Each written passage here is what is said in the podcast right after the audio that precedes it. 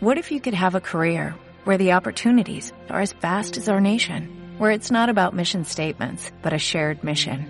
At U.S. Customs and Border Protection, we go beyond to protect more than borders, from ship to shore, air to ground, cities to local communities. CBP agents and officers are keeping people safe. Join U.S. Customs and Border Protection and go beyond for something far greater than yourself. Learn more at cbp.gov/careers. Hoy, en 1968, terminaba en Nueva York una de las peores huelgas que se recuerdan, la de los basureros. Diez eternos días estuvieron sin recogida de basura en una ciudad en la que ya entonces sobrepasaban los 3 millones de personas. Tenía que haber una cantidad de gorrinería por las calles que más que una obra. Las ratas neoyorquinas, famosas por su tamaño y su pelazo, debían estar más que felices. Diez días de huelga de basureros que terminó con el alcalde hincando la rodilla. La fuerza del pueblo. La fuerza del pueblo. Curiosamente, 22 años después, también un día 10 de febrero, el dirigente sudafricano Frederick de Klerk anunciaba que sería liberado al fin Nelson Mandela. Desde ahora y hasta las 10, Carta de Ajuste, con Pablo Albuisek y Aitor Pilán.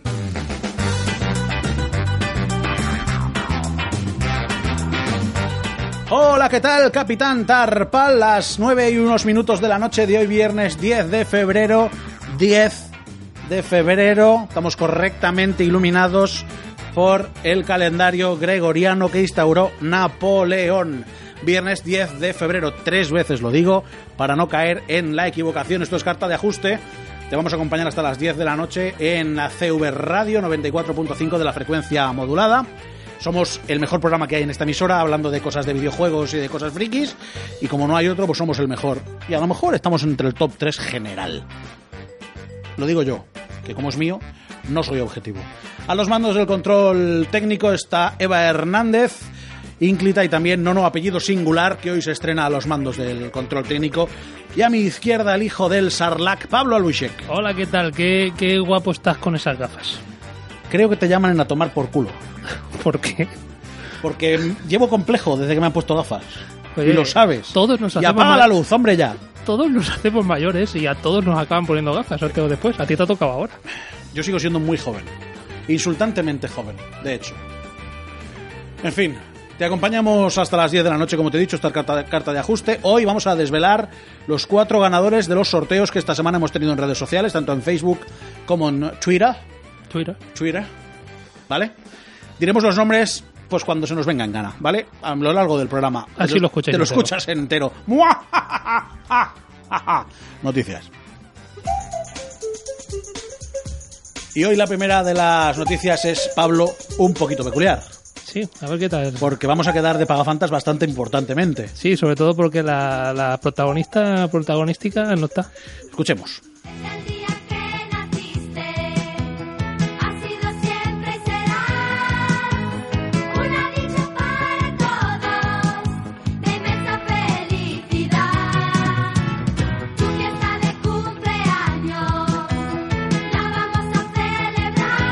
Pues, pues suena, suena un poco raro porque hace tiempo que no se pasa por aquí. Hoy sí va a pasar, pero a última hora no ha podido. Es, hoy es el cumpleaños de Eva, de nuestra otra Eva, de la de Madrid, de, De la, de la- de la la de la pequeñica friki. la pequeñica. Y, y hoy nos iba a hablar de roboticos, pero a última hora no lo han dejado. Tenía que trabajar a ver si la semana que Eso viene es lo que tiene trabajar para Optimus Prime. Sí, los transforme, ya se sabe.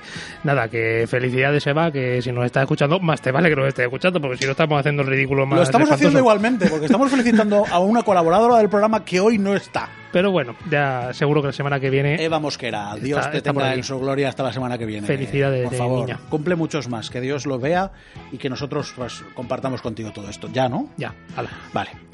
Eh, ¿De qué quieres que hablemos? De lo que tú quieras, De lo que- de, de- de cine, A háblame mí me apetece muchísimo hablar de la reproducción del erizo pirenaico en cautividad.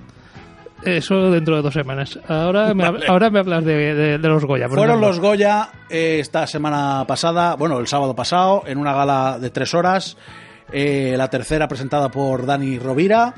Y quiero decir, es un pesado y lo va a ser toda su vida y no lo va a cambiar nadie. No, estuvo gracioso. Tuvo un Una cosa loca. Tuvo un La par de puntos. hacía cola. pues, exacto, un par en dos horas. Pues como en todas las películas de, de- de estas tienen un par de puntos y ya está.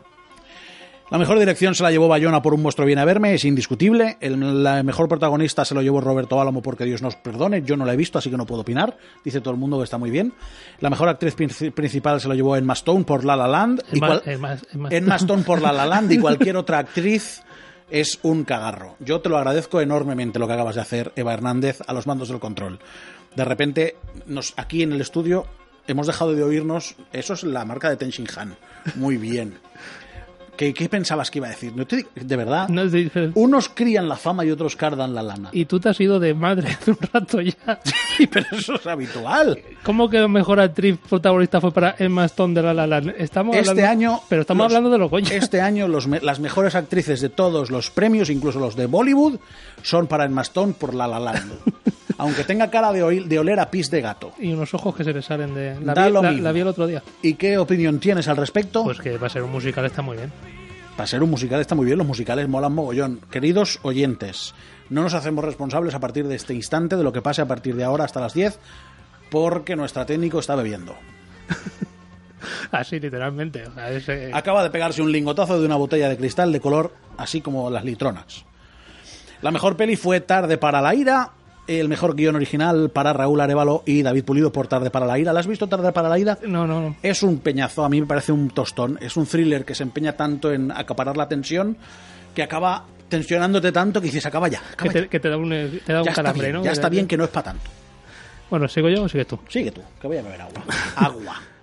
Me- Mejor guion adaptado para Rafael Cobo y Alberto Rodríguez por El hombre de las mil caras, que tampoco la he visto. Muy bien, muy bien, ¿eh? el hombre de las mil caras muy bien. Mejor actriz de reparto, eh, también para la, la de La La No, Land. eh, no, porque esta no es de reparto. esta- Es que como es la misma que la protagonística. y- Protagonística, Mo, ¿cómo estamos hoy? Qué viernes más largo nos espera. En fin, pues nada, que tanto la mejor actriz de, de reparto A como, ver si nos centramos. como la principal fue realmente para Emma Suárez aquí en España, en otros países pues cada cual del suyo.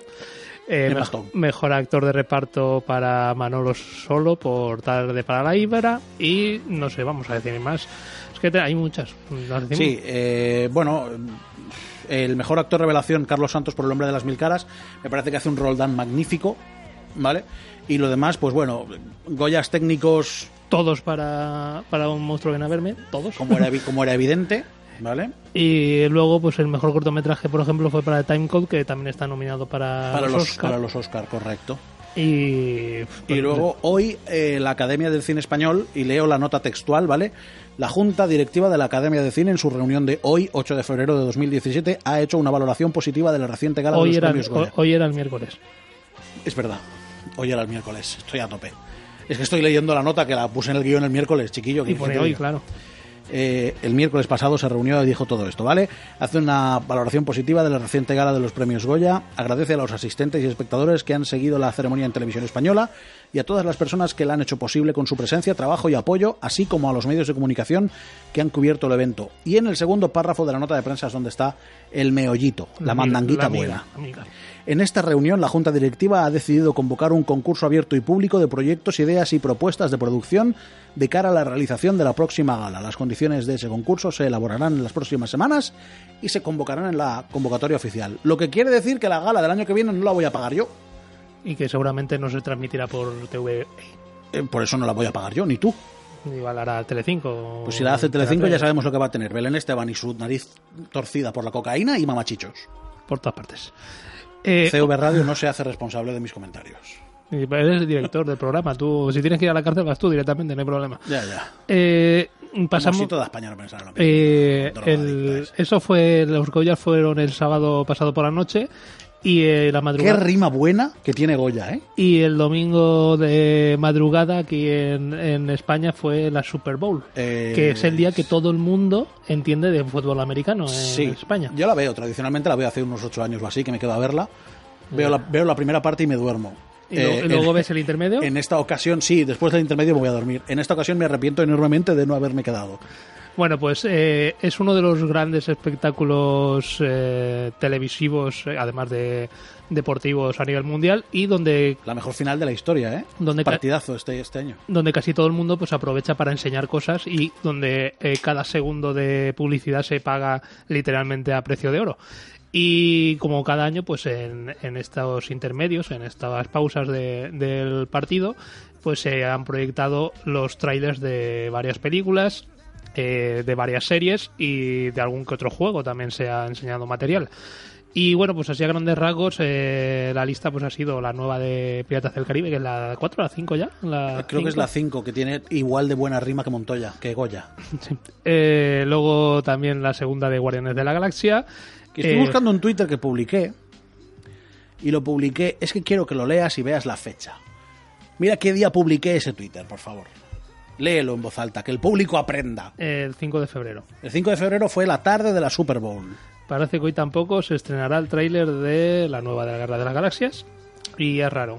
Mm, Guardianes de la Galaxia y Piratas. Raro, raro, raro. Pues sí. Esos son los dos trailers que Disney había comprado para la Super Bowl. Y yo ya dije que no habría trailers de Star Wars. Bueno, y pues no, hay que esperar un poquito más. También se enseñó lo de nuevo, la versión esta de Vigilantes de la Playa. Eh, vitaminados que van a hacer a Qué bien Alejandra Dadario, que tiene igual de buena rima que el 5. Eh, Ghost in the Shell, que también Scarlett pues tam- no tiene rima, pero también Scarlett está apretada como un submarino uzbeco. Es un hecho. se- ya lo sabemos. Es que como hay más trailers, la de las tizas me la guardo para después. Vale, vale. Eh, la nueva de Fast and the Furious, la 8, que van por ahí, que seguro que bate récords de nuevo. Eh, John Wick 2. No he visto la 1, está en Netflix, la tengo que ver. Igual este fin de semana me la veo. La, creo que también es también la 4 o la 5, no sé, de Transformers. Que la verdad que, me Que no es necesario. Me interesa lo mismo No que es necesario. Me parece que en esta de Transformers Optimus Prime es el malo. Vale. Salud. Le habrá entrado, un virus o algo. Eh, la segunda Informático. la segunda temporada de Stranger Things Soy muy fan de que en el tráiler los niños salen vestidos de cazafantasmas. de los cazafantasmas. Podemos buscar la banda sonora de Ray Parker Williams Jones Jr. tercero de los cazafantasmas. Hoy ¿qué- Ray qué- Parker Jr.. ¿qué, qué has merendado? Es que el problema es ese, que no he merendado. Y luego, en cuestión de juegos, pues hubo un anuncio de la nueva expansión de Ender Scrolls Online y también un anuncio de la Nintendo Switch. Aparte de un montón de anuncios. pues, Dale fuerte, dale de- fuerte ahí, de- como si no hubiera mañana. de cervezas y esas cosas que le, que le gustan tanto. Esto no es cazafantasmas. Es que está sonando parchís en Spotify todavía. Bueno, bajamos una de las dos cosas porque si no nos va a dar un ictus. Está la cosa un poco liada. Hoy es viernes, no hemos dormido mucho. Ayer tuvimos cena de la radio y estamos perjudicados, claramente. Sí, todavía a algunos le dura todavía la resaca. Vale. Y bueno, pues esto ya es. ya puedes, Podemos cambiar de, Sí. de, de tema si quieres. Nada, tú ponlo, aunque sea de fondo, no pasa nada. Cazafantasmas nunca molesta, Eva. 2016 ha sido un año de éxito para las gafas VR de Samsung. Y yo te digo, Ya estamos. Yo sabes que soy experto en realidad virtual. Quita la luz que me estás poniendo de los nervios. Eh, yo sabes que soy experto en realidad virtual. Para, para eso te pagan. Para eso me pagan, básicamente. Eh, algún día tendremos que traer a mi jefe, ¿no? algún día- tendremos que hacerte una entrevista. No, a mí no, a mí no, a mi jefe, a mi jefe. Eh, Superdata, especialistas en análisis de mercado, se ha centrado en los dispositivos de realidad virtual. En este caso, las gafas Samsung Gear VR han resultado ser el producto con más ventas dentro de ese campo. Lo, lo más sorprendente, eso sí, no es sino la diferencia abismal con los otros que se encuentran a la venta. Se han vendido 6,3 millones de gafas en total en todo el año 2016. 4,51 corresponden a la Samsung Gear VR. Eso es muchísimo más de la mitad y deja PSR VR eh, segunda en el ranking, HTC Vive y las Oculus Rift, en unas cifras que resultan en cierto modo ridículas. Entiendo la diferencia por el precio, pero es que se van a cagar todas estas cuando Oculus, cuando HoloLens salga al mercado. Claro, pero le queda eso. Tú, tú que tienes información. Tú mañana vas sabes- a probar unas HoloLens. ¿Me vas a dejar probar? Tú mañana vas a probar una HoloLens. Mañana sábado, Es ahí que de yo en mi, mañana. en mi despacho tengo unas HoloLens. Tú es que vives montado en el dólar, 3.000 pavos ahí en unas gafitas. En fin, eh, hablando... Escúchame, que en España no se venden. No, no, sí, ya sé que tú tienes enchufes, las cosas como son. Mira cómo se atusa el pelo. Eh, hablando de, de- de gafas VR, resulta que ha habido, ha habido un juicio porque las Oculus famosas, que ya veremos a dónde acaba porque el tema es gordo, eh, le han, han condenado a Oculus y por, Eso- eso y- es una leña, y, ¿no? y por tanto a Facebook, A por- Facebook, sí, Facebook compró Oculus, a pagar 500 millones de dólares a Cenimax, que es otra empresa que se dedica al tema del VR. Que yo hay años que no los gano, ¿eh? ¿Qué pasó? Pues que resulta que Oculus mm, contrató a Carmack, a John Carmack, uno de los grandísimos diseñadores de videojuegos, para que les ayudara a, desarrollar esas gafas, las Oculus. Pero luego llegó esta empresa, Zenimax, y acusó a, John Carmack de haber robado tecnología propiedad de esa empresa. Carmack estaba primero en Zenimax.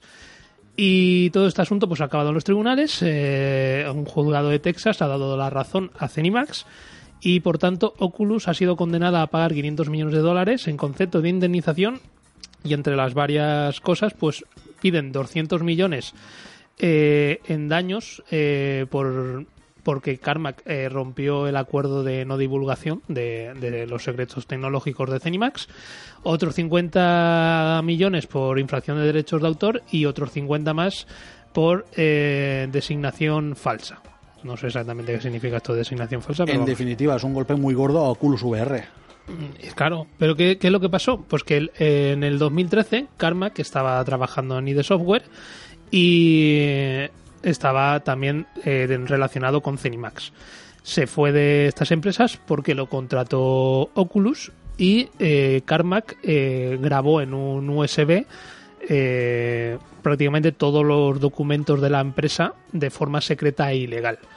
Esto hizo pues que mm, le diera a Palmer Lucky, que es el, CEO de, de, en este caso, de Oculus, eh, toda esta información para que eh, desarrollara el, el concepto de Oculus, que hasta ese momento era, era simplemente un esbozo que, que no funcionaba, no tenía, no tenía ninguna utilidad.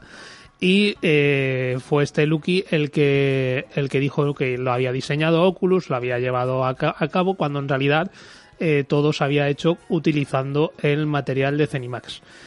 Pues nada, que posiblemente Oculus, eh, que en realidad pues es un, mm, es, un, es la que se supone que empezó esta revolución de, de las VR, es posible que mm, acabe su andadura ahí, ya que Zenimax se está planteando bloquear eh, las ventas de Oculus a raíz de, de haber ganado este pleito. No lo van a tener nada fácil. Sobre todo porque es que además es que todo va a cambiar cuando lo leen salga al mercado. Es que es una cosa totalmente novedosa. ¿Listos con la VR? Escuchamos a John Williams, si Eva quiere.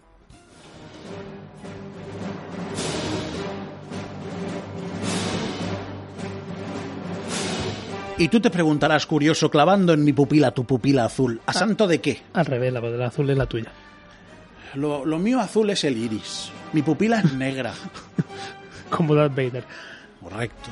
Como el ojete de un negro. Llega el tercer Humble Bundle de Star Wars. ¿Por qué me dejas que diga estas cosas? Este es tu programa. Tú vas a la cárcel, vas tú, yo no hay problema. Humble Bundle. Es que a mí estas cosas me gusta que me las cuentes tú, porque me río mucho como cuando, cuando- te metes con los Humble Bundle. Cuando pronuncio Hammer Bundle. es que es muy gracioso. Déjame, te sigo contando. Eh, vuelve a ser temático de Star Wars, como siempre. Eh, vamos a adquirir juegos de mayor o, ma- o menor nivel, eso sí, más o menos recientes, y eso ya lo sabemos, que tú cuando haces una compra, pues compras lo que, lo que haya en el, en el paquete. En el bundle. Correcto, en el bundle, Handel Bundle. Eh, según lo que estamos decididos a desembolsar, parte del dinero a buenas obras, aquello de la responsabilidad social corporativa, y por lo que conseguir estos juegos se convierte en una excusa para llevar a, para llevar a cabo una buena obra y también para tener juegos de Star Wars, que eso es, quiero decir, o sea, tú cuando, te- cuando con ocho años comulgas y te dan la hostia de la cristiandad, el cura te dice por la vagini, o te aficionas a Star Wars o te capo. Si pagamos cualquier cantidad mínimo de un dólar, tenemos Caballeros de la Antigua República, X-Wing Alliance, X-Wing vs. TIE Fighter, eh, Balance of Power Campaigns y Star Wars Galactic Battlegrounds Saga. Estos son los juegos que tenemos por un dólar, que no está mal. A ver, no son juegos nuevos, Son buenos todos. pero son buenos juegos. A partir de 10 pavetes, que sigue siendo una cantidad ridícula, tenemos todo lo anterior y además incluimos el Star Wars Battlefront 2, Star Wars Jedi Knight 2, Jedi Outcast, Star Wars Starfighter, Star Wars Knights of the Old Republic 2, The Sith Lords y el pack Star Wars Rebel Assault 1 más 2. Que tampoco está mal por 10 pavetes. Estamos hablando de cuántos juegos los has contado. No, no. Por 10 pavos estamos hablando de casi 11 juegos ya, ¿no? O 12. Si subimos un poco más y alcanzamos los 14 pavitos, las dos entregas del Poder de la Fuerza, que es un juegazo, Rogue Squadron 3D, Star Wars Shadows of Empire, Star Wars Empires at War, Gold Pack. O sea, todos estos juegos por 14 euros.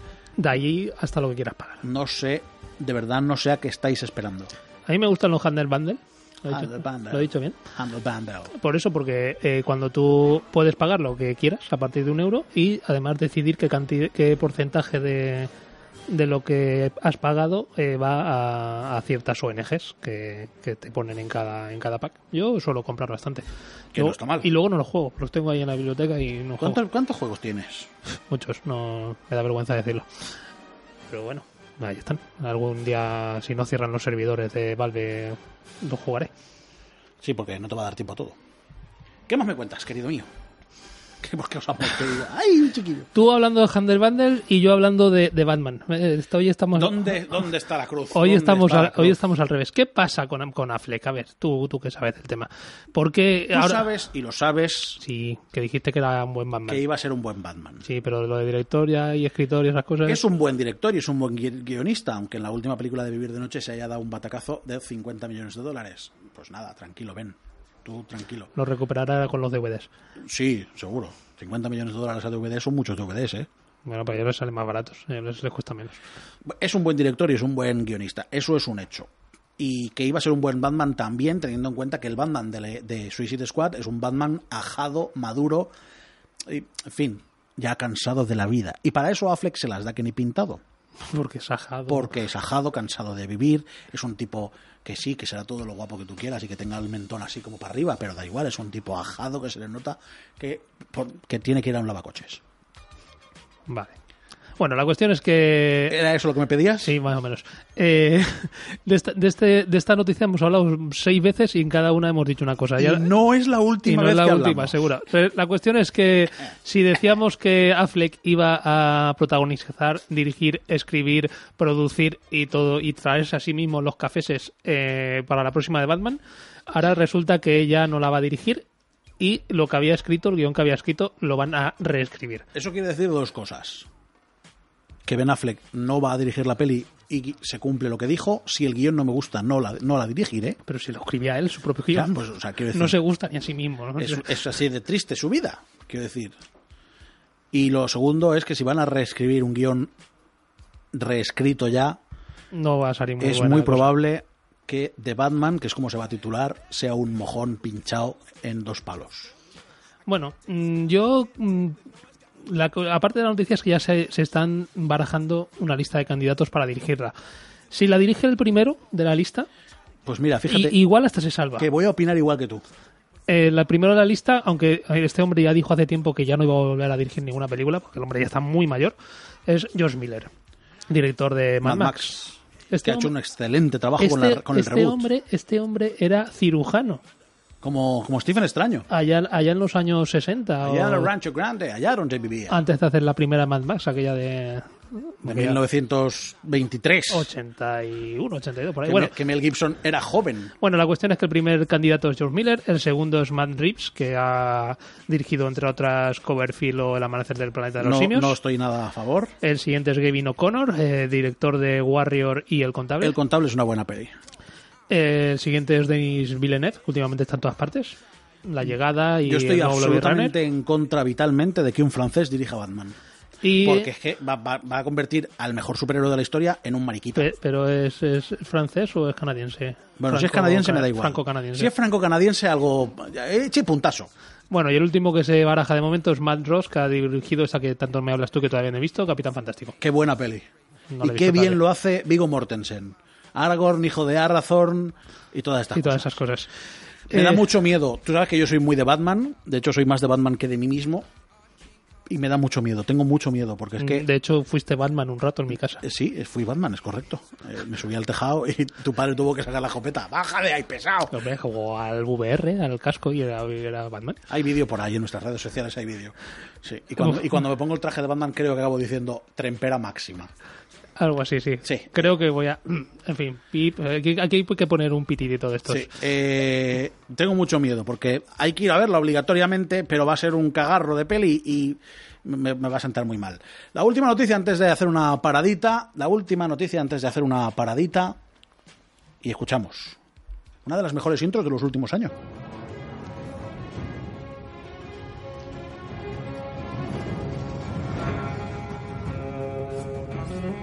Me suena, me suena esto. No sé de qué, pero me suena. ¿De qué te va a sonar? De farmacia de guardia. es que, es que con Lourdes Cano Y para adentro, Romerales. y para adentro Romerales. Ponemos eh, Juego de Tronos, la intro, la corta, eh, porque yo ahora mismo no sé cómo tomármelo. Se estrena en unas semanas, realmente, en apenas dos meses se estrena la séptima No, temporada. se, va a retrasar, ¿no? Es verdad, Para se, para retrasaba verano. para verano, es verdad, es verano. verdad. La madre que los parió en un día de lluvia. Eh, están terminando el rodaje, tanto en España como en Irlanda, como en los sitios donde están rodando, y Daenerys Targaryen, o sea, es Emilia Clark, que va a ser la polla amiga de Han Solo en la peli de Disney, ¿vale? Pues eh, ha publicado un vídeo en Instagram que a mí me deja con el culo torcido. Era la, era la intención. Sí, más de 15 millones de, de reproducciones que tiene el vídeo. A mí el vídeo es- no lo vamos a reproducir porque es una estupidez. Quiero decir, es ella cantando bajo la lluvia. No sé I believe I believe- ah, a ver cómo es, cómo es. Ya está, no me más. No, no, por favor. No, ya está. Es clip, eh, Eva, ese clip guárdalo. Pero quiero decir, y úsalo como jingle cada vez que te lo pida. O sea, eso es sagrado como la vida misma. I believe I can fly. Yo pasa que creo que estoy hablando encima y no se va a oír bien. Lástima. Bueno, Emilia Mark, eh, Emilia Clark, Clark, para los amigos. Como Han- King. Handelbander. Como King, King Clark. Clark King. Emilia Clark eh, toca a su fin eh, en Juego de Tronos. Con la llegada de las últimas temporadas, parece ser que la actriz eh, va empezando a despedirse del personaje.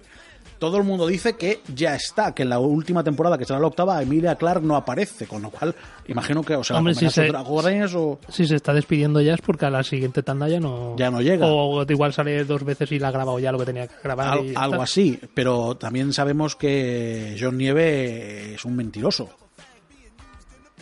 Yo no sé, yo no, no sé, no. Pero tú no ves Juego de Tronos. Sí, pero hasta ese punto de friquismo de Juego de Tronos no llego. Pero tú has visto ya las seis Sí, sí, temporadas sí, o todavía sí, no. sí, sí, estoy al día. Pues eso. Eh, entonces eh, me da mucho miedo porque yo no me la creo. Dice que se ha despedido ya y que nos va a reventar la cabeza literalmente cuando lleguemos a cierta parte de las próximas temporadas. Ha reventado esa serie alguna que otra cabeza. Es un hecho, es un hecho científico. Sí.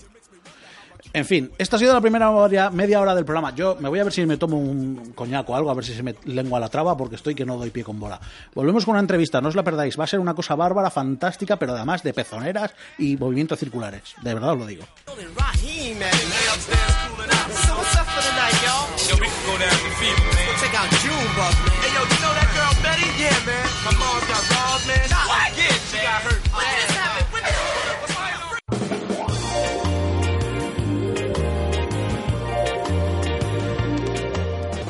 Estás escuchando CV Radio.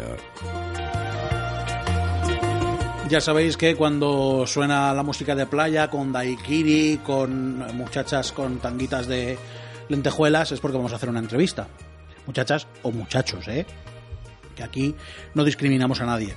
En Valencia tenemos una de las empresas tecnológicas que, que parece que mejor lo está haciendo. Y digo parece porque nuestra realidad es que no la conocemos desde dentro. Eso sí, vamos a robarle a Pablo una invitación. Y Pablo es nada más y nada menos ¿A mí? ¿A mí? que no, tú no, a tu tocayo, que vamos a hablar con él. Pablo Llopis es el CEO de MyWigo. Pablo, muy buenas noches, ¿qué tal? Muy buenas noches, encantado y agradecido de, de que os acerquéis a nosotros. Nosotros mucho más. Eh, Pablo Llopis es, además, eh, un especialista en marketing que acaba como CEO, como director general de una, de una TIC, de una empresa tecnológica de marcado carácter español, que está haciendo teléfonos y wearables para, para niños, sobre todo. Pablo, ¿cómo es esa transición? Pues mira, pues es el devenir, los avatares de la vida profesional de, de cada uno. Yo realmente mi trayectoria profesional ha estado centrada en operadores de telecomunicaciones, tanto en los grandes como más últimamente en operadores móviles virtuales. Digamos que estaba al- en el lado más del servicio y ahora, pues bueno, me propusieron eh, pues llevar la empresa en este fabricante de no solo de teléfonos sino de accesorios informáticos y también meter a la empresa en el mundo de los servicios que bueno si queréis ya lo comentamos más más adelante ¿Y qué es lo que hacéis MyWigo? bueno MyWigo que comentarte eso somos una empresa valenciana estamos en, en la Pobla de Farnals y realmente es una empresa cuyo volumen de negocio principal se centra en la comercialización de accesorios informáticos por todo el mundo. De hecho, te diría que el 80% de nuestra cifra de negocio eh, no es con la marca MyWigo, es con la marca Circuit Planet o marca de clientes y vendemos mm, principalmente en Latinoamérica, pero también en países como Islandia, Kuwait, Italia, accesorios informáticos desde torres de ordenador, eh, teclados, mouses, cualquier cosa que te puedas imaginar. Lo que ocurre es que en 2012 ya con un, no estaba yo aquí, no estaba aquí, pero ya con un expertise que tenía la, empresa y con estructura en China, con una sociedad que habíamos comprado allí y tengo compañeros chinos que están en Shenzhen, bueno, pues decidimos eh, eh, apuntarnos al carro de los, de los smartphones. Y bueno, desde el año 2012 creamos la, marca MyWigo y, estamos comercializando, fabricando en, en China los dispositivos y comercializando principalmente en España y en Portugal. Yo te iba a preguntar por Circuit Planet. Yo sé que no- sabía hasta qué punto cuál era la hermana mayor, la una o la otra, ¿vale? Pero me estabas comentando que Circuit Planet en realidad es un proveedor informático, tal cual. Efectivamente, efectivamente. Eh, la empresa eh, nació en el año 1999 y bueno, pasó por varias etapas. Inicialmente, pues un negocio más doméstico de mis dos eh, socios, los dos socios de la compañía, los dos accionistas, son argentinos. En, en, en Argentina empezaron, bueno, pues a, a comprar y a vender eh, productos informáticos. El negocio fue creciendo tanto por, por, bueno porque lo hacían bien, sino también porque adquirieron licencias. En concreto y por resumir, eh, consiguieron la licencia de Disney para Argentina y para España, por eso también se trasladaron aquí lo hicieron bastante bien, pues imagínate, y vuelvo a lo mismo, teclados, mouses con Hannah Montana o High School Musical, ¿vale? O bolsas de, de ordenador. Luego les concedieron la licencia a nivel mundial y vamos, comercializamos en casi casi 100 países de todo el mundo. Claro, y con, con ese tipo de licencias, eh, evidentemente, rompéis el mercado, evidentemente. Además, eso imagino que os hace hacer tesorería y cuando llega el momento de, de diversificar inversiones, eh, no es un problema de tesorería. Que te iba a preguntar también por cómo, cómo os financiáis. Ahora me lo acabas de contar, entiendo. No, realmente es con el, con el propio circulante el negocio que, que generamos, eso te da unos buenos y, y oye, es un, un gustazo una empresa que tengas unos buenos ratios financieros, con lo cual los, los bancos te apoyan incluso para dar crédito a clientes cuando toca, para operaciones más gordas. Pues mira, eh, este mes hemos entregado 10.000 tablets a un, que nosotros no comercializamos tablets como producto en Mawigo, 10.000 tablets a un, a un cliente en, en Argentina. No está mal, 10.000 tablets, ¿eh? No está mal, no está mal. Eh, Pero vamos, humildemente vamos currando poquito a poco y, consiguiendo esas cosas. ¿Por qué en 2012 os decidís por los smartphones? Un mercado que estaba saturado. En 2012 todavía BlackBerry estaba muy viva, Samsung, eh, Apple, eh, Nokia. en ese momento estaba todo muy saturado. ¿Por qué os decidís por los smartphones? Bueno, eso te, puedo contar por lo que me han contado y también por lo que he visto, lo he vivido yo desde fuera. Por aquel entonces, digamos que se empezaba a abrir el, el abanico o el mercado a los, entre comillas y sin ningún tono peyorativo, de los smartphones chinos más baratos, ¿vale?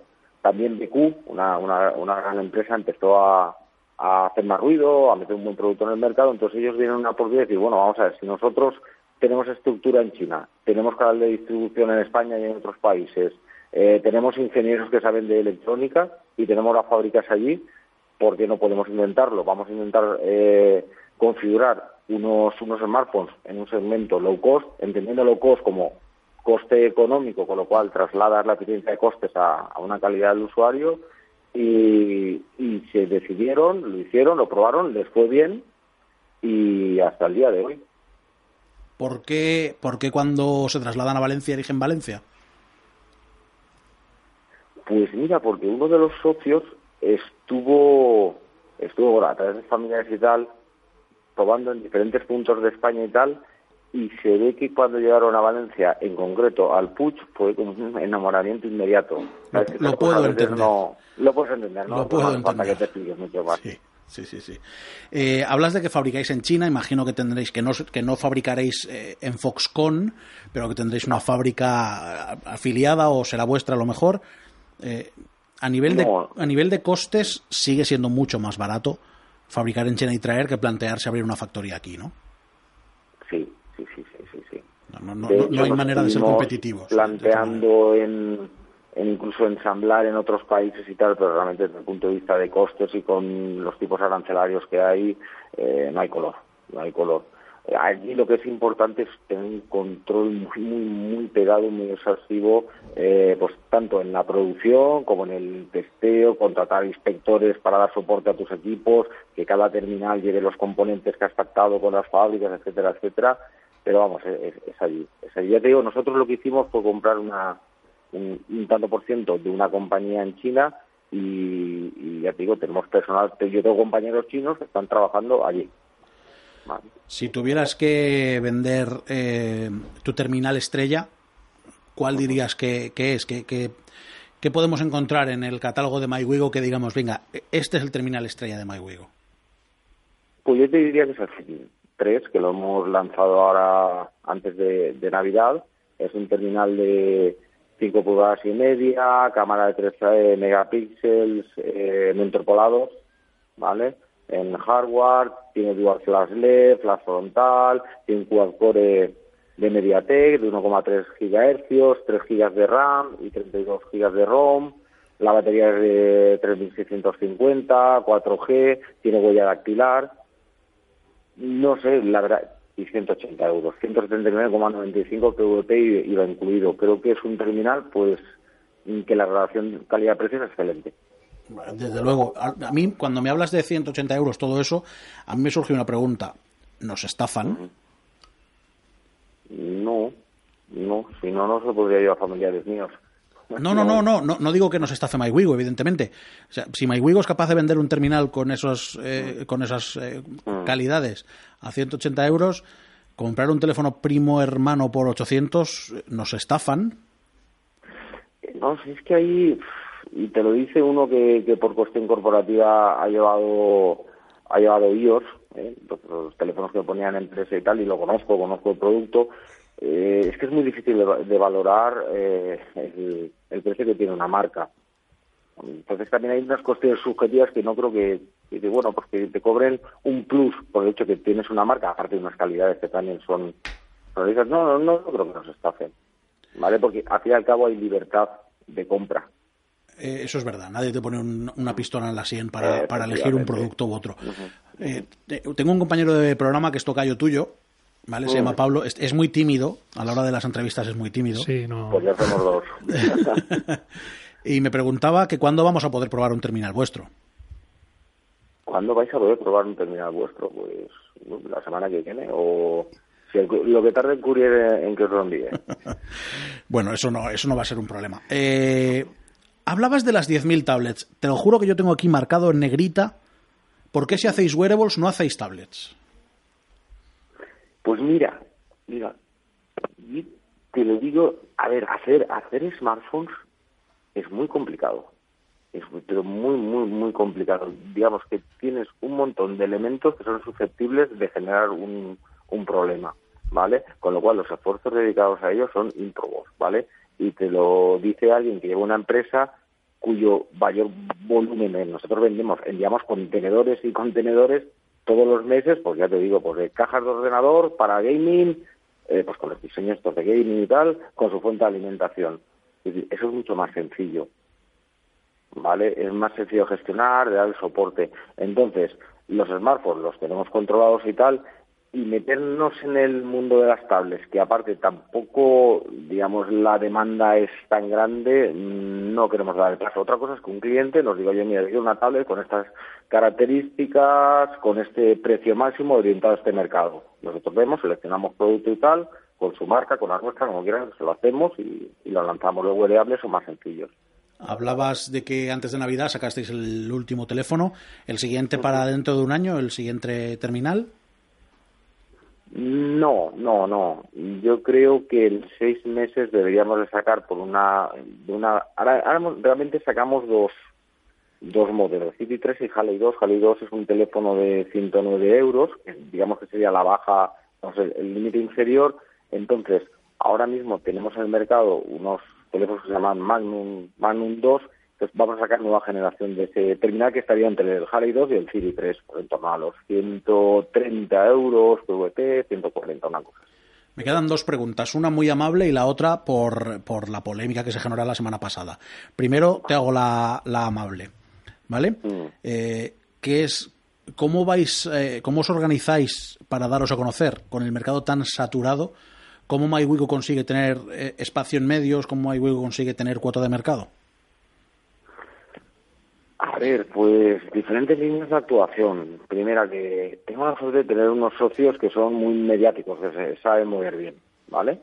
Eh, bueno, y, y eso ayuda. Luego también hay un equipo profesional en marketing que, que bueno, con, con haciendo inbound marketing, con recursos limitados, se sabe mover bastante bien.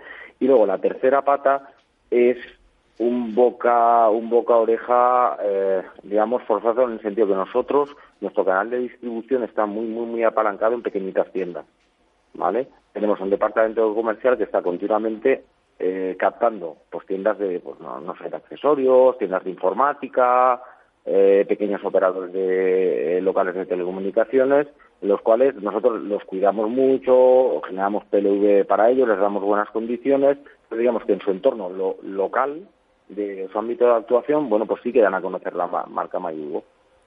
Y tenemos que, tenemos que terminar, Pablo, con lo que pasó la semana pasada, con la polémica con, con esta web Mobilonia que, que bueno, la verdad es que os atacó de una manera feroz. Sí, sí, sí, sí, efectivamente. No sé si quieres eh, explicarnos y quieres que pasemos, sí. eh, en fin.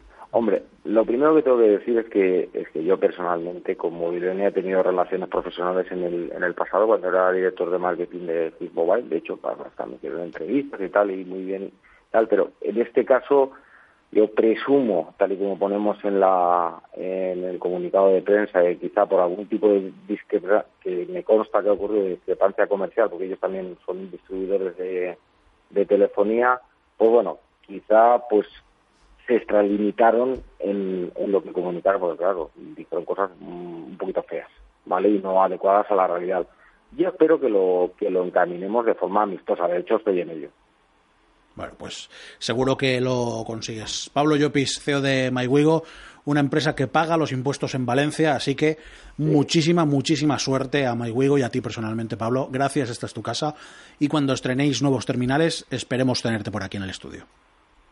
Pues muchísimas gracias y ya me contaréis del 53 que recibiréis. Me parece ¿De bien. acuerdo? Pablo, gracias, bien. un saludo. Hasta luego. Un saludo, hasta luego.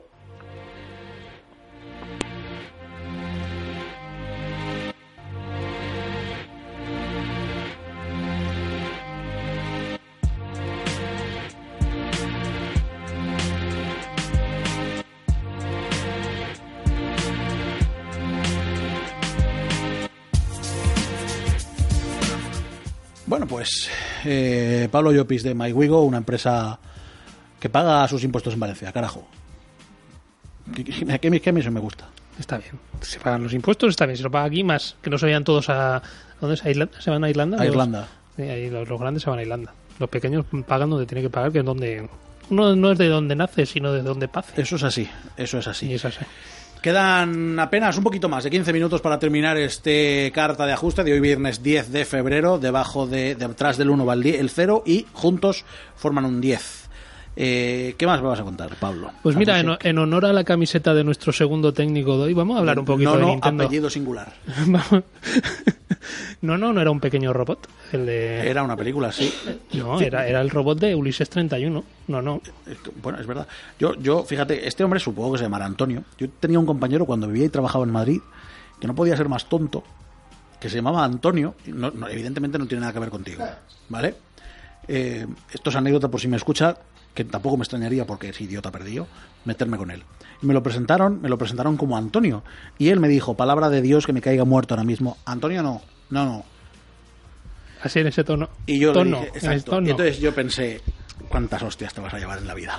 Bueno, pues vamos a hablar de Nintendo, como decía. Y es que esta semana ha hablado Shinya Takahashi, que es el. ¿Cómo dije yo una vez? No, este no es, el- no es- no- ese es, es su primo lejano. Ah, vale.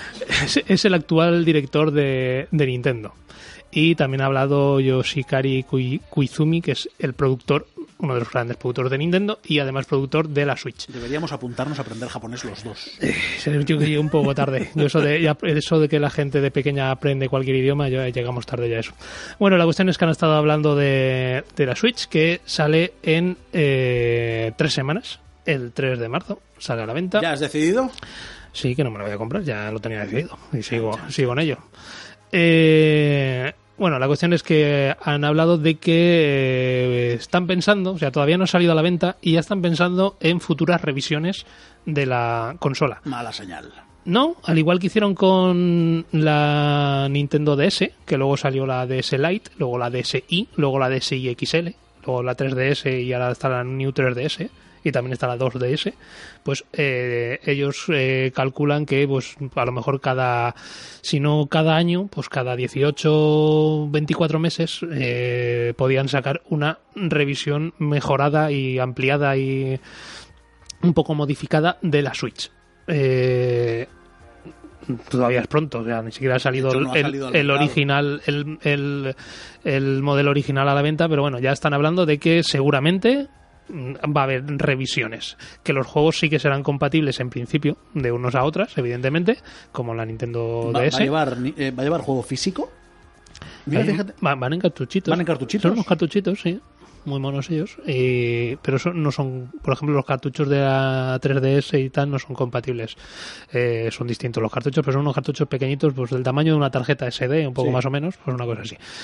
Además, hablando de esta, de esta peculiaridades de la 3DS, eh, en este caso Electronic Arts eh, ha hablado sobre eh, la versión de FIFA que va a salir para Switch. Vaya mezcla Nintendo y Electronic Arts. Bueno, Que, que no- se no- mueven más que una veleta. No, no han sido, precisamente no han sido unas compañías que se hayan llevado muy bien, sobre todo últimamente. De hecho, ni para Wii U ni para Nintendo 3DS ha salido ninguna versión de, del famoso FIFA, por ejemplo. Correcto. Desde el año 2013 no ha salido nada de, de juegos de estos deportivos de Electronic Arts para Nintendo.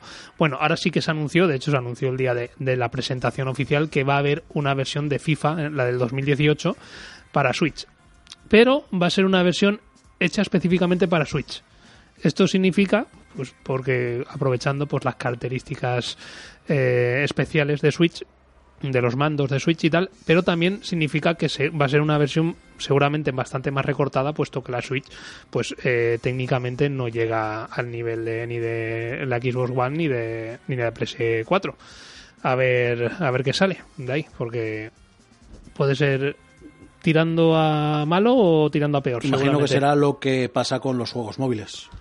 Que vienen con algunas cosas capadas ya de fábrica y solo puedes jugar algunos modos. Y eso acaba haciendo que el juego en sí pues acabe resultando caro.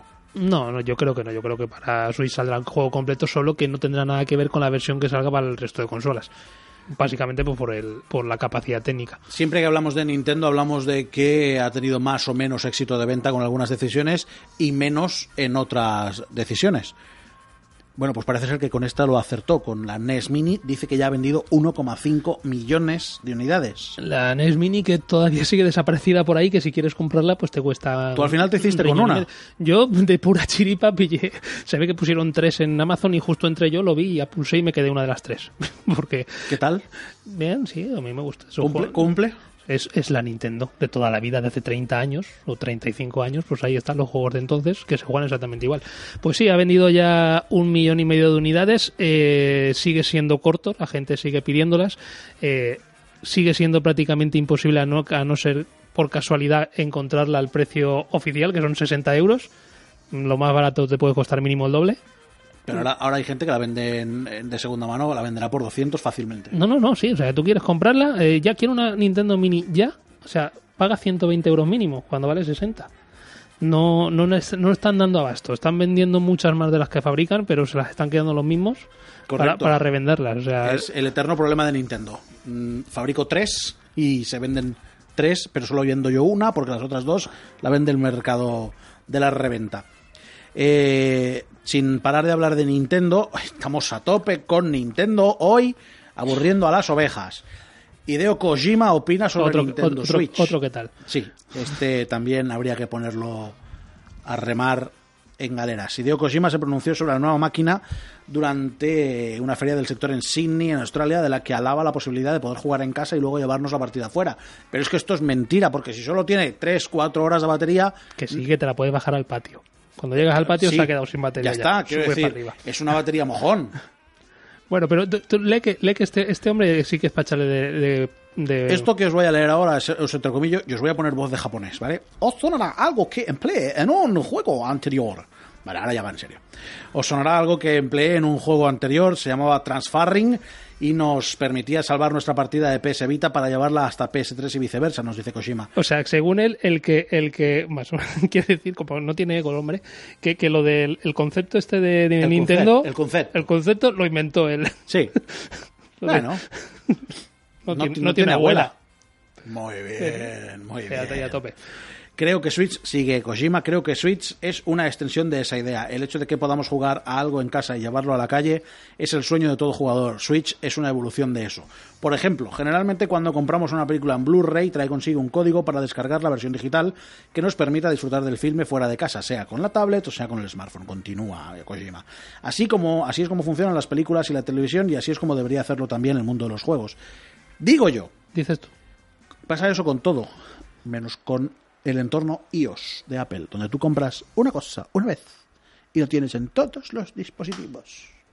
Para toda la vida. Por toda la vida. Bueno, hasta que, hasta que Apple cierre los servidores. Sí, claro, pero bueno, es lo normal. Sí, bueno, según él lo que quiere decir es que el, el mercado del videojuego debería de tender a eso. De que eh, puedas jugar en tu casa un juego, eh, luego te vas, puedas continuarlo en el, en el móvil, eh, luego te vas a casa de un amigo que tiene una Smart TV, por ejemplo, y puedas continuarlo allí. En eso tienes razón. Sí, Lo no, pero, es que pero ahí que- nos cargamos a toda la industria, claro, a habría- todas las marcas. Habría que homologar que PlayStation y sea compatible con Microsoft, Xbox, Microsoft claro, con o sea, Nintendo, Nintendo con... nah, La gente está loca de las ganas que tiene que pase eso. Transfarring, el concepto de Kojima. Eh, y lo inventó él, sí. Death Stranding es el juego de Kojima, es como se va a llamar el juego de Kojima, protagonizado por Mads Mikkelsen y hablado Y también... Guillermo del Toro Eh, sí, correcto. también sale por ahí. El propio Kojima, en la misma plaza donde hablaba antes de Nintendo, hablaba de su juego diciendo que tendrá el humor de sus juegos anteriores y al contrario que sus trailers surrealistas y oscuros parecen indicar, no va a ser un juego de terror. Pues te digo una cosa, lo están haciendo mal. Está enseñando una cosa para luego hacer otra. Claro, Mm, mal. Estás, el tráiler no es precisamente un paseo por la casa de la pradera. No es un niño que está atado al cordón umbilical todavía. Eh, es lo que hay. Kojima explicó que no tiene en mente algo oscuro. Death Stranding no es un juego de terror. No estoy persiguiendo que el juego tenga un componente oscuro, afirma. El humor es un aspecto muy importante en los juegos, explicó Kojima. Juegas a un juego durante mucho tiempo, es un juego grande y haces que el jugador se estrese. Lo llevas por una serie de picos y de valles y el humor es un aspecto importante para asegurarse que el jugador disfruta de estos picos y valles. Por tanto, tendremos humor en este juego, pero en un grado que no arruine la ambientación. Tendrá un nivel apropiado. Me da más miedo que siete viejas. eh, Kojima nadie le quita el No. que sea un genio de que lo diseño, es, indiscutible. pero que se está subido en su propia séptima nube. a- Sí, está, está sí, un poquito se ha subido. creído que es la quinta esencia del Fafarí y quiere protagonizar una serie con Lina Morgan. Pues no va a poder ser. Mientras no le pase como a John Romero, y quien sepa qué va el tema, ya sabe qué va el tema. Eh, Y va- quien no lo sepa, que investigue quién era John Romero. Bueno, ¿quién, quién es, quién es John Romero. Y lo que le pasó cuando se fue de ID Software y montó su, su estudio aparte. En fin, eh, podríamos determinar que se comió un mojón. mm, sí, un mojón que le costó veintitantos millones de dólares a una compañía. No, no lo pagó él, pero en fin. Correcto. En fin, eh, nueva noticia. Hablamos ahora de PlayStation y de la nueva eh, versión del firmware, eh, la nueva actualización, la 450, que trae unas cuantas novedades. eh, saldrá el mes que viene. Y entre las más importantes es que se va a poder utilizar eh, discos duros externos por USB de hasta 8 teras, lo cual me parece estupendo porque tienes un disco duro de un tera y se te queda corto. Déjame que te cuente que el otro día me encontré una pastilla SSD de dos teras en la calle. Jo, qué guay, qué Vacía. pues suerte para ti. Bueno, como digo, eh, cambiar el disco duro incorporado pues es una faena, aparte de tal, pues el poder utilizar discos duros externos pues está muy bien. Eh, luego pues traerá una nueva serie de modificaciones a nivel eh, de social, digamos, para interactuar con amigos. Y otra de las grandes novedades que a mí me, me gusta mucho es que se va a poder utilizar el casco de VR eh, para reproducir directamente películas en 3D en el casco. Pues fíjate que es curioso porque leíamos hace unas semanas que habían dejado de fabricar teles en 3D. De, yo mi tele es 3D, pero, Tu tele es 3D. pero ya no las ya no quieres comprar una y se pasó de moda. Bueno, a mí me gusta, a mí personalmente me gusta ver más películas en 3D en casa, en la tele, que en el cine. En el cine me, marean un poco. Yo ahora tengo un problema. Yo hasta ahora era un chico que veía fenomenal y ahora me han puesto los, los- las lupas estas y tengo mucho miedo. Es, es incómodo por el hecho de que tienes que ponerte unas gafas encima de otras, porque las gafas estas no están graduadas. Pero el hecho de que ahora puedas verlas directamente utilizando el casco de, El casco VR. de, de VR, pues te, te ahorra problemas. Y si no tienes televisión 3D, pues podrás eh, ver las películas en la VR sin molestar a nadie también. Tú solo a tu casa. VR con gafas en 3D puedes acabar cogiendo un globo bastante importante. Que la tecnología no está ahí, ¿eh? Lo, lo probaré, lo probaré cuando, cuando pongan la, la actualización el, el esta y tal. firmware nuevo. Eh, sí, en principio pues saldrá para ahora para finales de febrero, principio de marzo tiene que salir. No hay cosas que más rabia me dé en el universo que encender la consola para jugar y te diga Tiene usted que actualizar el Xbox firmware. necesita una actualización de 9 gigas. Pues tú aún tienes una conexión de- 300 de- megas. de- tres- 300 decente. megas de subida y de bajada. Lo mío es simétrico. Pues todo. imagínate yo que tengo 10 en casa, me puedo tirar pues 8 tres días. o 10 horas Tres días. para que Es un infierno. Valve bajo la investigación de la Comisión Europea. Chan, chan, chan. Y así todo el día. A los jugadores de PC y concretamente a los usuarios más avispados de Steam no se les habrá pasado eh, por alto que la economía sumergida que rodea la tienda digital de Valve es un hecho. El tráfico de cromos. el tráfico de cromos. Debido evidentemente a la sangrante diferencia de precios que se dan en los distintos países del continente europeo. Tú puedes comprar un juego en España por 3, en Francia por 2, en Italia por 14 y todos Son el mismo juego. son el mismo juego y además, eh, y de estos podremos hablar en unos meses, la fiscalidad del soporte digital eh, es la misma en toda Europa. Con lo cual, alguien está haciendo trampa. Como esto no es del todo legal, según la Comisión Europea ha abierto una investigación para esclarecer el asunto. Bajo la investigación quedan Valve, que es la dueña de Steam, las cinco distribuidoras con las que tiene...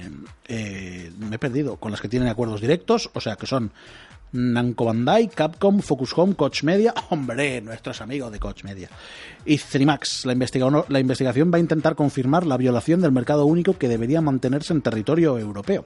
Una sentencia en contra de Valve podría abrir una puerta hipotética a un comercio más abierto de juegos, eso sí, todo en formato digital, y quizá mermar la presencia de la economía sumergida que hay detrás de la plataforma. ¿Cuánto dinero tiene el señor Valve? El señor Valve, mucho. El gordo tiene mucho, no, ni él lo sabe. hablando, hablando de Valve, eh, hablamos de Counter-Strike, que es uno de sus juegos estrella, también eSport. Han expulsado a uno porque por cosas malas, la verdad que se, la, se la ha merecido. sí, sí. Pero la- Escúchame una cosa, pero no pasa nada si te expulsan. Te expulsan una semana, te banean un mes. te banean si la cuenta. Mil años la han metido. Bien, para que, no- para que no vuelva. Pero escúchame, no vuelva ni él, ni sus hijos, ni los hijos de sus hijos, ni los de sus hijos, ni de los... Mil años. Sí, bueno, pero es que lo que hizo, Escúchame una lo cosa, que dicen hace que mil años era el 1007, ¿eh? Pero es como, es como, aquí, aunque yo creo que aquí esto sí que lo van a cumplir. Es como, vamos a entrar entre machungos, como cuando juzgaban a los etarras que les ponían pe- penas de 8.000 años. Dice que ese hombre no se va a morir en 8.000 años en la cárcel, a los 30 fuera como máximo. Pero bueno, aquí si le han expulsado mil años van a ser mil años. Sí, sí, quiero decir, ahí ha habido un señor que ha puesto a tu código de cuenta. Mil años. Durante mil años no podrás entrar hasta, aquí. el, hasta el 3017 no, no puede, el password no vale. Bueno, la cuestión, eh, no, vamos, no vamos a decir lo que hizo, pero cosas muy malas. Eh, sí, tiene, que, ver que con, son- son tiene que feas. ver con pederastia y demás, cosas. Cosas muy desagradables. Así que mil años hasta me parecen pocos. De- Sí, tenía, bueno, da igual, se va a morir antes. Eh, Oye. En fin, eh, ¿sabes eh, el Grand Theft Auto 5? Eh, abajo. Yo creo que me quedé en el 4. Que el 5 no lo he jugado. bueno, pues el 5 eh, salió en el 2013, es decir, va, va a cumplir cuatro años ya.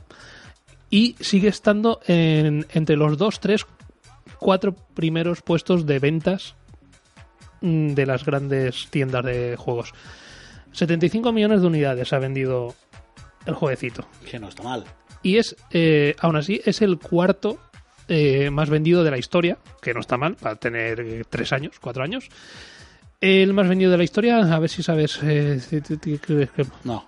un juego que todo el santo mundo ha jugado, hasta mis padres, con eso te lo digo. Pues el Tetris. El Tetris, efectivamente. Van a hacer una trilogía del Tetris. Hacer una trilogía de películas, yo no sé a ver qué van a hacer ahí. Dios nos coja confesado. Bueno, pues eh, sí, efectivamente el juego más vendido de la historia, eh, desde que salió en el 84, ha sido el Tetris, y, y sin contar eh, las miles de versiones eh, pirata, el juego original en sí, el, el- el que hizo el ruso, aquel de la KGB, otra de las grandes historias de los videojuegos, Sí. eh, ha vendido 495 millones de unidades. El segundo es un juego pues, que también tiene relativamente poco tiempo, que es Minecraft, 108 millones. No, está mal. El tercer título es un juego que tiene una unidad vendida por unidad de consola, es decir, el Wii Sports que venía con la Wii, Correcto. Que vendió 83 millones de unidades. Y el cuarto, pues como hemos dicho, con 75, se está acercando a los 83 del Wii Sport, es el Grand Theft Auto 5. Como somos unos canallas, eh, te hemos dicho al principio del programa que hoy, hoy vamos a dar los ganadores de los sorteos. Eh, entonces, evidentemente, te has tenido que papar todo el programa porque no sabías en qué punto te lo íbamos a contar. Eh, los ganadores del sorteo de entradas dobles para los cines MN4 por Facebook, teníais que contestar una pregunta, que era de qué ¿De qué color iba a decir yo? Tengo la cabeza penchina. ¿De qué son los huesos de Adamant? ¿De qué son los huesos de Adamantium? Vámonos, ya. De, de, de Lobezno, sí. Los ¿De huesos qué son los huevos de Lobezno? Los huesos de...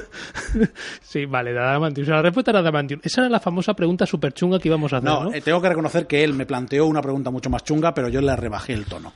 Porque era una pregunta que ni yo, que soy lector friki, Sabías. sabía, ¿vale? no íbamos a regalar la entrada ni para atrás. Eh, las ganadoras de. Además, son dos muchachas, de lo cual nos alegramos. Las ganadoras de Facebook, luego Pablo dirá las de Twitter. Las ganadoras de Facebook son María Rives y Verónica Ripoll. Poneros en contacto con nosotros Eh, a través de mensaje directo. que pueden venir a pasar, que, que ve, sí. que Sí, pero a partir del viernes que viene, estoy, quiero decir, es como pa- pagamos Va- como las instituciones, habéis vencido. Vamos a siete días. Vamos a siete, no a 60 o a 90. Y bueno, en Twitter los ganadores pues son José Mora Berme y Esther García Coronado. Lo mismo, eh, les mandaremos un, un MD, en este caso, y que se pasen, os pasáis. Les mandaremos un MD dentro de cuatro o cinco días, cuando no hayan dos señales. Que sufran, que se descarguen el podcast. Ahí, diremos que se lo descarguen y que, y que lo escuchen. Y ya nos vamos, ya. Se, se me ha pasado súper rápido. A mí también. Suenan los pitos.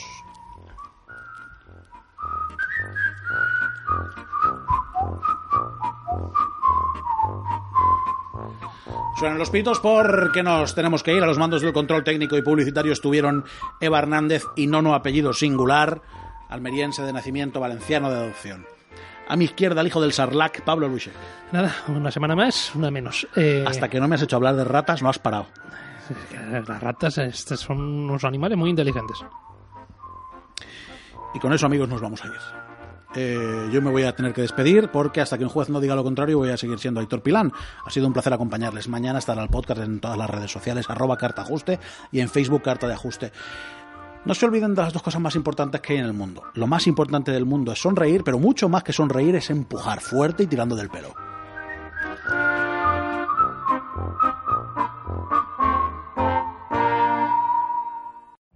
Every day, we rise, challenging ourselves to work for what we believe in. At U.S. Border Patrol, protecting our borders is more than a job, it's a calling. Agents answer the call, working together to keep our country and communities safe. If you're ready for a new mission, join U.S. Border Patrol and go beyond. Learn more at cbp.gov/careers.